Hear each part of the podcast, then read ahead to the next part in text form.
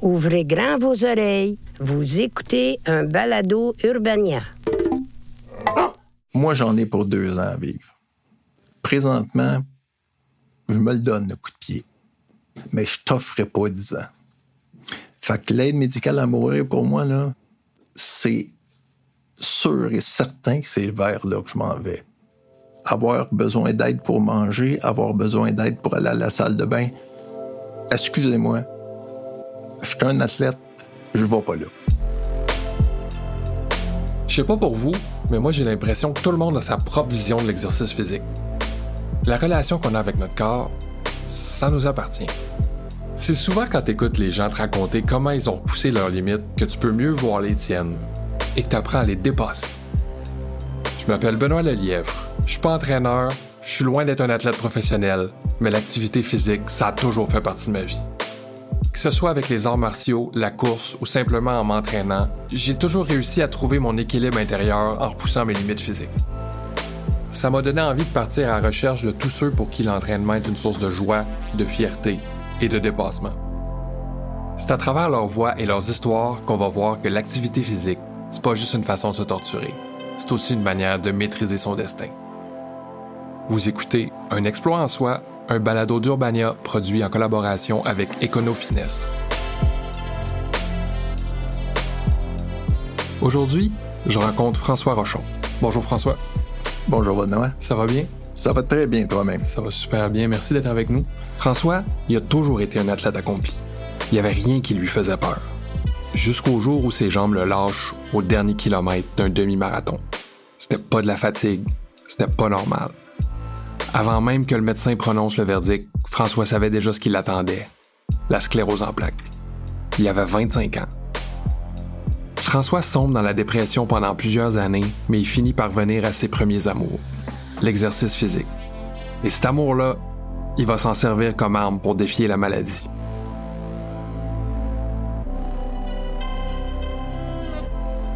On est ici pour parler de sport, parler de santé, parler d'entraînement, parler de la relation au corps aussi. Euh, puis toi, ton histoire nous avait touché parce que tu vis un peu dans un sentiment d'urgence euh, permanent, tu souffres de sclérose en plaques. Eh, mais ça n'a aucune idée comme tu as les bons mots. Moi, j'ai la sclérose en plaques. C'est une maladie dégénérative qui a commencé, j'avais 20 ans. Ça a commencé tranquillement. Euh, les jambes marchaient moins bien, la canne elle a apparu, le fauteuil Mhm. roulant, tu sais. Mais c'est pas fini. Tu sais, là, là, claquer des doigts ici, là, impossible. Euh, couper un steak, il y en aura partout. Mais depuis que je suis malade, euh, j'ai jamais arrêté de m'entraîner. Ça a toujours été hyper important pour moi. À quel âge fut ton diagnostic? J'ai eu mon diagnostic à 25 ans. Par contre, euh, les premiers symptômes sont apparus à l'âge de 20 ans. OK. Puis, euh, quand est-ce que tu as su qu'il y avait un problème majeur? Tout de suite à 20 ans, mais je me suis rentré la tête dans le sable pendant un bout de temps. Ouais. C'est sûr et certain que je m'entraînais énormément. Tu veux pas savoir ça. Tu Hmm. t'attends au dernier moment euh, avant d'aller consulter. Moi, ça m'a pris un demi-marathon que j'ai eu peine à finir. Dans le dernier kilomètre, mes jambes n'avançaient plus. Puis c'était pas vrai que j'étais pas capable de finir cette distance-là. J'étais hyper en forme à cette époque-là. Donc, c'est vraiment le cerveau qui est plus capable de donner l'ordre à ton membre de faire son mouvement. C'est une maladie du système nerveux, ce qui fait que les messages de ton cerveau se rendent pas, tout simplement. Te souviens-tu du moment où est-ce qu'on a- où est-ce que le docteur t'a donné le diagnostic? Ah ben oui, c'est sûr, certain. Écoute, c'est journée que je voudrais oublier, mais bon, qu'est-ce que tu veux? Peux-tu me le raconter? Oui, certainement. Écoute, euh, j'étais dans un processus où je cherchais qu'est-ce qui se passait. C'était très long. Ça faisait huit mois que j'allais d'examen en examen en examen, jusqu'à un moment où je craque complètement devant mon neurologue à lui dire c'est trop long, là, j'en peux plus. Alors là, il m'a hospitalisé pour une semaine. Puis là, il m'a dit, pendant cette semaine-là, on va tout faire les tests. Puis quand il m'a nommé, il il a commencé à me dire qu'il avait fait tel test, il y avait tel mauvais résultat. Euh, moi, dans ma tête, c'était ah, c'est ça, sclérose en plaques. C'était, je le savais. Euh, c'est ça, les premiers symptômes sont au niveau des jambes, vraiment. Si j'avais pas couru 20 euh, km, j'aurais jamais su ça avant plusieurs années après.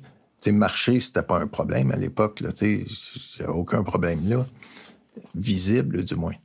Donc, tu étais un sportif à l'époque? Oui, moi, je, me suis défoncé le corps depuis que je suis tout jeune. Tu courais jusqu'à 40 km par semaine quand tu as eu ton diagnostic? Je faisais 4 10 km euh, par semaine. quatre jours, je courais, puis un, 10 km. Fait que je faisais un marathon par semaine, finalement. Quand tu as eu le diagnostic, ta relation au sport, est-ce que c'était à ça que tu as pensé en premier? Est-ce que tu as voulu tu as pensé à comment tu allais t'entraîner? Euh, ce que ça a fait, c'est que ça m'a retiré de tout ce qui était en lien avec l'exercice physique. Mm-hmm. Euh, là, je voulais plus. OK.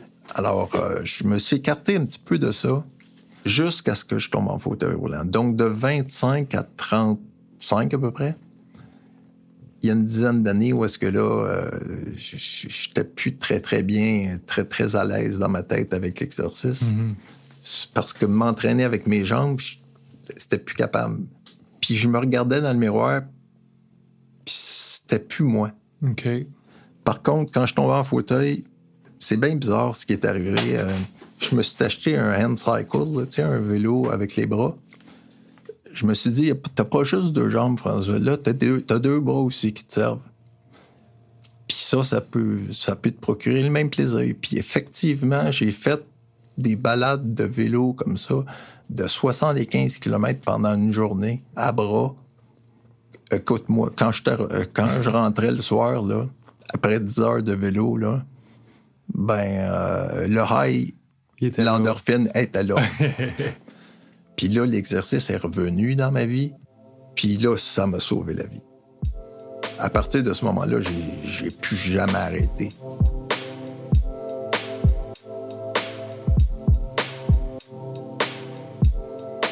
C'était quoi ta motivation? C'était qu'est-ce qui te poussait à, chercher à te dépasser autant? Euh, la shot d'endorphine, mhm. c'est une drogue euh, elle fait pas mal à personne, celle-là. clairement. Puis elle est gratuite. Donc, tu dirais que ça, c'était un bénéfice plus psychologique que physique? Tout à fait, tout à fait. D'ailleurs, euh, c'est sûr que dans ma vie, moi, avec tout ça, tu peux mhm. t'imaginer que je suis mhm. tombé sévèrement en dépression à partir du moment du diagnostic. Ben oui. Mais là, à partir du moment où est-ce que je me suis remis à bouger, ben, c'est le meilleur antidépresseur au monde. Ben oui. Il n'y a aucun antidépresseur qu'on m'avait prescrit, que j'ai essayé pendant une dizaine d'années. Il n'y a rien qui marchait. L'exercice physique a m'a redonné ce goût de vivre. Je comprends ce que tu veux dire. C'est vrai. c'est vraiment une question de chimie euh, dans le cerveau. Moi, j'appelle ça, quand je, je cours beaucoup aussi, puis j'appelle ça faire sortir le diable. Et ça, exact, exact. Toi qui aimais tant courir, euh, te souviens-tu la dernière fois que tu as couru? Quand j'ai eu mon diagnostic, c'était 20 km que je n'étais pas capable de courir, mhm. mais deux ans après, c'était 15 km que je pouvais courir. Mhm. Puis deux, deux, autres après, c'était 10, puis 7, puis 4. Puis mhm. après ça, la marche est devenue difficile. Fait que, c'est tout graduel que ça embarque. C'est pas une sclérose en plaques normale que j'ai. Parce que la sclérose en plaques, souvent, ben pas souvent, mais tout le temps, les gens ont des crises. Bon, certains tombent en fauteuil roulant, certains ont de la misère avec leur côté gauche. Bon, différents symptômes. Puis, trois mois après, tes voix, ils courent dans la rue. Mhm. Ils étaient dans un fauteuil le mois d'avant. Ils ont eu une crise, puis après, ils ont eu une rémission, ils ont récupéré des forces. Mhm. Dans mon côté, c'est progressif. Il n'y a jamais eu de rémission. Quand je perds quelque chose, c'est terminé mais ça continue de, semaine en semaine, en mois. C'est sûr que je peux pas dire qu'il y a une différence depuis hier, mais de là six mois. Ah ouais? Ben oui, ben oui, ben oui. C'est au gym à tous les jours. Moi, là, là, je suis devant. Tu sais, je, le sais combien je suis malade, là. Tous les poids que je mets, puis tout ça, ça commence à disparaître. Ma main gauche qui commence à échapper des poids quand je. ça, ça commence à être dur. C'est un deuil, dans le fond, là? Ouais, mais puis c'est quoi, ce deuil-là, là, Mm-hmm. je veux même pas le faire. C'est pour ça que je te dis que moi, tu sais, je- vais me défoncer jusqu'à la fin parce que ça m'apporte une joie qui, qui- qui est indescriptible. Mm-hmm. Mais euh, Fait que à quel moment euh, l'entraînement en salle est rentré dans ta vie? Ben, au moment où est-ce que euh, ma faculté de pouvoir être essoufflé, ça marchait plus. Là, tu sais. OK. tu sais, moi, là, tout mon système est malade. Donc, ma respiration est atteinte. Respirer, euh, euh, j'ai plus une capacité cardiovasculaire. Ça, c'est la maladie qui m'a enlevé ça. Alors là, au moment où est-ce que mon rush de- d'adrénaline, d'endorphine, Mhm. c'est c'est plus possible. Là, évidemment que là, j'étais complètement déprimé. Pour qu'à un moment donné, mon un, un voisin en face de chez moi, il me dit François, écoute, viens au gym avec moi. Peut-être que t'aimerais ça, peut-être ça. Fait que j'ai suivi, je suis allé, j'ai jamais arrêté. Fait combien de temps? Bon, ça fait douzaine d'années. Puis à quoi, à quoi ressemble un peu ta, ta routine d'entraînement là-bas? Ben, moi, j'ai deux bras. Hein? Il n'y a plus d'abdominaux du tout, du tout, du tout. Fait que euh, j'ai deux bras. Fait que je tire, je pousse. euh, Il y a quelques machines que je peux me servir. Le dos aussi? Même pas. J'ai plus pas? de dorsaux non plus. Là. Tout ça, c'est parti. Là. Un des symptômes de la sclérose en plaques, c'est la fatigue extrême. Est-ce que tu l'as ressenti, ça? Ça, là, c'est au nœud du problème. Mm. Mais je suis au gym à tous les jours pour combattre ça. Parce que si je me lève, passe une journée, je vais pas au gym, euh, le soir, c'est plus pas, pareil. Là, la fatigue, elle embarque assez solide. Fait que pour moi, j'ai pas le choix d'aller, d'être là à tous les jours. Est-ce que ça t'arrive des fois le matin de, d'avoir pas le goût de sortir du lit, d'être. euh, Écoute, quand j'ouvre les yeux le matin, la première affaire qui me passe dans la tête, c'est aïe aïe. OK. C'est c'est de même que partent toutes mes journées.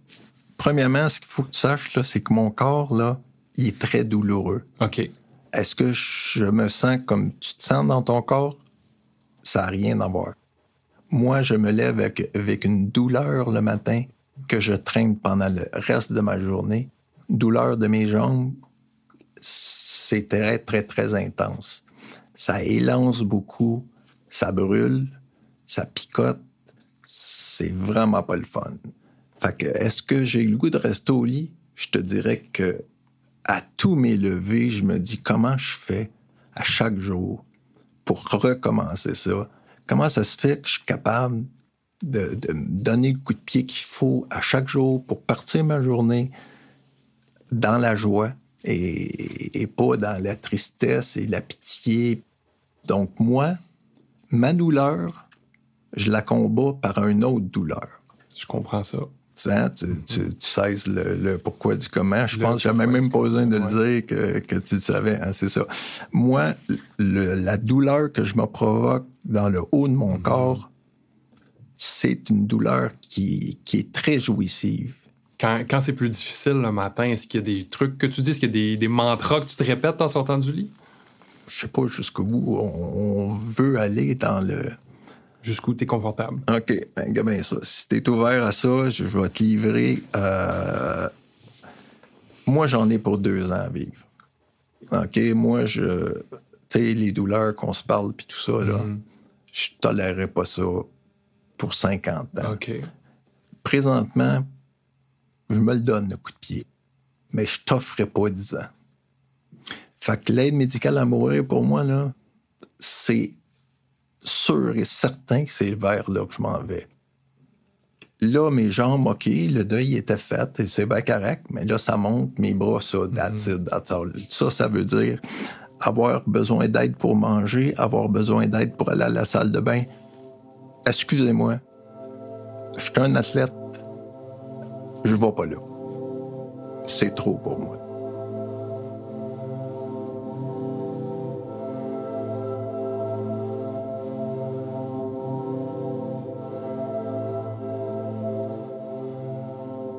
Quel sentiment ça te procure, euh, l'entraînement en salle? Écoutez, au gym, les commentaires sont unanimes mm-hmm. parce que comme j'y suis toujours, les gens me reconnaissent, les gens me voient aller de jour en jour, les gens me voient m'entraîner. Tout le monde vient me donner une petite tape dans le dos, me passer un petit commentaire. Tout le monde me dit Écoute, je te vois tout le temps ici, là, vraiment, là, tu sais. Quand j'ai de la misère à sortir pour aller au gym, j'ai pas besoin de grand-chose. Je pense à toi. C'est bon. Ça, pour moi, quand je suis au gym, puis qu'on m'emmène des commentaires comme ça, c'est des grosses tapes dans le dos. Fait que qu'est-ce que ça m'amène, le gym? C'est tout ça. Cette intensité-là, ce, ce- ce régime de vie-là, euh, ton médecin, qu'est-ce qu'il en pense? Ben, il- écoute, il voudrait que tout le monde soit comme nous, hein, qu'on Ok. soit, suivre les mêmes. euh, mais quand tu as un diagnostic comme ça en plus, Oui. on dirait que ça écrase plus les gens que ça les motive d'aller sortir puis, euh, puis de se mettre en de se mettre en action. Tu penses qu'il te reste longtemps à profiter du gym comme ça? Ben moi, c'est certain, certain que je vais être là le matin de, de mon décès. C'est- assez clair que pour, moi, j'arrêterai jamais ça. Puis je vais le faire avec une larme, euh, Ouais, c'est sûr, les, la dernière fois, mais Je vais être là jusqu'à ce que mon corps m'empêche. euh, Oh. C'est une horloge, ça? C'est mon médecin qui Ah, m'appelle. ok, Colin. vas-y, vas-y, Arrête. prends-le, Ah. Non, non, non. Ah, ouais, OK. Oui, hello? Ah, ça, moi, je suis en pleine forme. Un autre, présentement, je suis en entrevue avec euh, Urbania qui s'occupe de, euh, de m'interviewer pour mon entraînement physique et tout ça que je fais chez Econo Fitness. Si- Tout le monde rigole avec moi, là. le médecin qui appelle en même temps, écoute, hein, je suis équipé. Timing parfait, hein? Les étoiles sont alignées.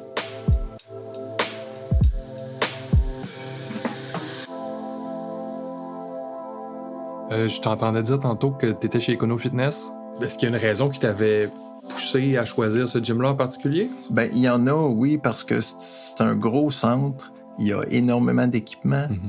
Et comme moi, euh, j'ai plus d'abdominaux, ça me prend des machines sur lesquelles je peux me transférer, où je tomberai pas de côté, où est-ce qu'il y a une poignée que je peux avoir un troisième point d'appui.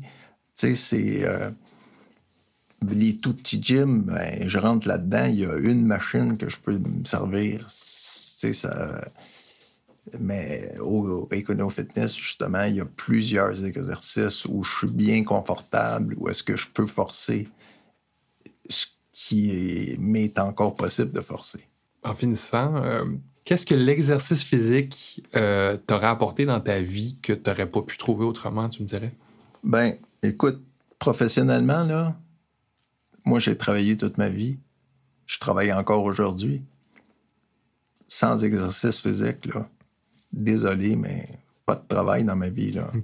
C'est sieste après sieste après sieste. C'est pas. Non, c'est- pas moi, ça, là. Donc, ça t'a ça t'a gardé en vie, ça t'a gardé fonctionnel. Absolument. Puis euh, actif dans la communauté, c'est sûr que, tu sais, je fais encore partie du monde, là, je fais encore partie de la planète, je participe, là, si c'est pas trop indiscret, qu'est-ce que tu fais comme travail? Moi, j'ai euh, euh, développé une application de rencontre pour les gens qui vivent en situation de handicap. Oh, wow. Moi, depuis que je suis en fauteuil roulant, dès que je tombe en fauteuil roulant, c'est la première chose qui m'a sauté aux yeux parce que je désirais être en couple, puis aller sur les sites habituels, ben, t'as des encouragements. Hey, lâche pas, mon grand, t'es brave, je te trouve champion. C'est pas ça que tu veux vraiment, tu sais. Puis je cherchais donc à voir euh, s'il n'y avait pas des, des, des applications de rencontre pour nous. Puis j'en ai pas trouvé. Comment ça s'appelle? Nolu. Nolu. N-O-L-U. Oui, j'en Pourquoi Nolu? Pour No One Left Unloved? Eh ben merci, François. Ben, ça me fait plaisir. Espérons que ça va en dégourdir quelques-uns. Ouais, je suis pas mal sûr que oui. Super. L'histoire de François, c'est quelque chose. Pour lui, le gym, c'est beaucoup plus que se donner une simple discipline. C'est une bataille contre la maladie. Une bataille qui sait qu'il gagnera jamais. Ce que son histoire nous enseigne, c'est qu'on a tous cette capacité à repousser nos limites, peu importe la situation dans laquelle on se trouve. Puis ça, c'est vraiment inspirant. Je m'appelle Benoît Lelièvre. Vous venez d'écouter Un exploit en soi, un balado d'Urbania produit en collaboration avec EconoFitness. À la réalisation et au montage, Sacha Campo. À la recherche, Sophie Mangado. Une idée originale d'Harold Beaulieu.